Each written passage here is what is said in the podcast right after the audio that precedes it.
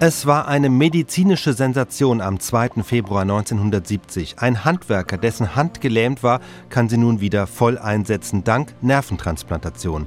Zwar wurden schon 1876 in Österreich Nerven verpflanzt, doch erst jetzt gelingt es einem Münchner Chirurgen, das so hinzubekommen, dass der Erfolg auch von Dauer ist. Davon berichtet Jochen Aumüller. Was die Chirurgen im Zweiten Weltkrieg vergeblich versuchten, ist nun dem Münchner Oberarzt Dr. Walter Jacobi gelungen nämlich Nerven zu transplantieren, ohne damit rechnen zu müssen, dass schon in wenigen Wochen das eingepflanzte fremde Gewebe abgestoßen wird. Diese Immunreaktion umgangen zu haben, ist der eigentliche Erfolg der neuen Methode. Ein Erfolg freilich, der sich nicht erst noch einstellen muss, sondern der bereits demonstriert werden kann. Dr. Jacobi hat nämlich so lange Stillschweigen bewahrt, bis kein Zweifel mehr am positiven Ausgang seines Versuches bestand.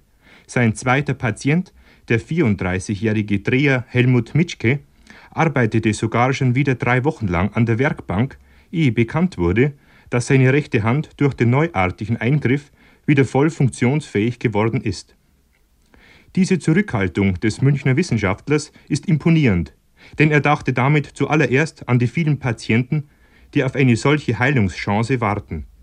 Er wollte erst einmal seiner Sache ganz sicher sein, bevor er ihnen berechtigte Hoffnung machte.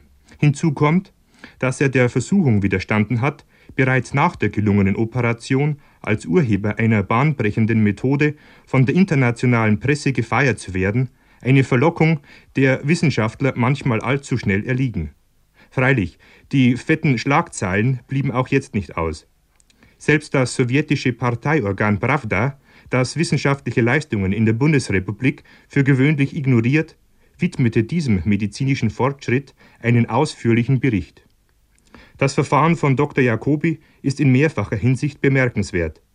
Es ist technisch nicht sehr kompliziert und kann, so erklärte jedenfalls der Neurochirurg, von jedem geübten Operateur beherrscht werden. Auch die Beschaffung der Transplantate macht keine Schwierigkeiten, denn inzwischen stellt eine deutsche Firma entsprechende Präparate in allen Größen her. Dabei werden aus Leichen periphere Nerven entnommen und lyophilisiert, wie der Fachausdruck für gefriergetrocknet heißt. In diesem Verfahren liegt das Geheimnis des späteren Erfolges. Denn hierbei werden nach Darstellung von Dr. Jacobi alle Gewebspartikel entfernt, die später im Empfängerorganismus die gefürchtete Abstoßung verursachen könnten. Genauer, die Nervenstücke werden desenzymatisiert und desantigenisiert. Dieses Wissen entspringt sechsjährigen Erfahrungen mit der Transplantation von Teilen der harten Hirnhaut, der sogenannten Dura. 1964 fing Dr. Jacobi an, die Hirnhäute von Verstorbenen nach dem Prinzip der Gefriertrocknung zu behandeln, und zwar mit dem Ziel, damit Unfallopfern einen größeren Defekt in ihrer Dura plastisch zu verschließen. Damals konnte er jedoch allenfalls hoffen, dass dieses fremde Gewebe vom Empfänger toleriert wird. Tatsächlich zeigten sich bei keinem einzigen Fall Symptome einer Abstoßungsreaktion. Auf die Idee, diese Methode auch bei Nerventransplantationen anzuwenden, kam er erst im letzten Jahr. Dr. Jacobi brauchte auf geeignete Patienten nicht lange zu warten. Im Juli besuchte Helmut Mitschke seine Sprechstunde, fest entschlossen, sich den rechten Unterarm amputieren zu lassen. Seine rechte Hand war seit einem Sturz durch eine Glastür gelähmt, ein wichtiger Nerv, der Medianus in einer Länge von etwa 5 cm zerstört. Eine direkte Vereinigung der beiden Nervenstümpfe schied damit aus. Erst während der Operation entschied sich Dr. Jacobi für die Einpflanzung des konservierten Nervenstücks, als er sah, dass keine der üblichen chirurgischen Methoden mehr zum Ziel führen würde. Das eindrucksvolle Operationsergebnis schreibt er nicht nur der Transplantation zu, sondern auch einer weiteren technischen Ergänzung. Er nähte um das überbrückende Nervenstück eine Manschette aus harter Hirnhaut, um damit das umliegende Bindegewebe zu hindern, in das Transplantat einzusprossen und es teilweise oder sogar ganz zu zerstören. Der Neurophysiologe der Klinik konnte nach zwei Monaten mit dem Elektromyogramm erste Aktionsströme in den vorher gelähmten Muskeln registrieren.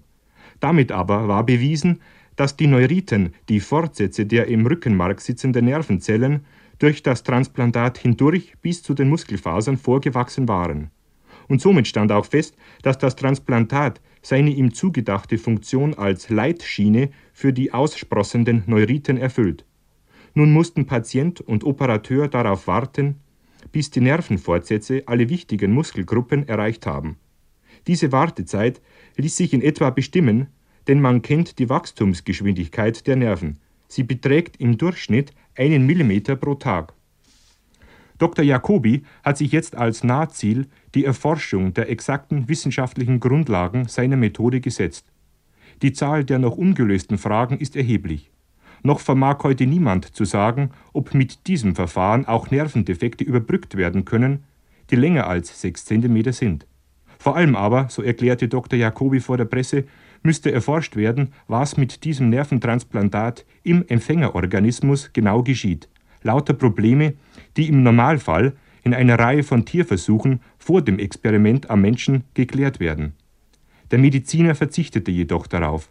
Die Erfahrungen mit den Dura-Transplantaten waren ihm Grund genug, das Experiment mit den Nerven zu wagen. Und der Erfolg scheint ihm nun auch recht zu geben. Wie seine weiteren Arbeiten auf dem Gebiet der Nervenverpflanzung jedoch konkret ausschauen, kann er selbst doch nicht sagen.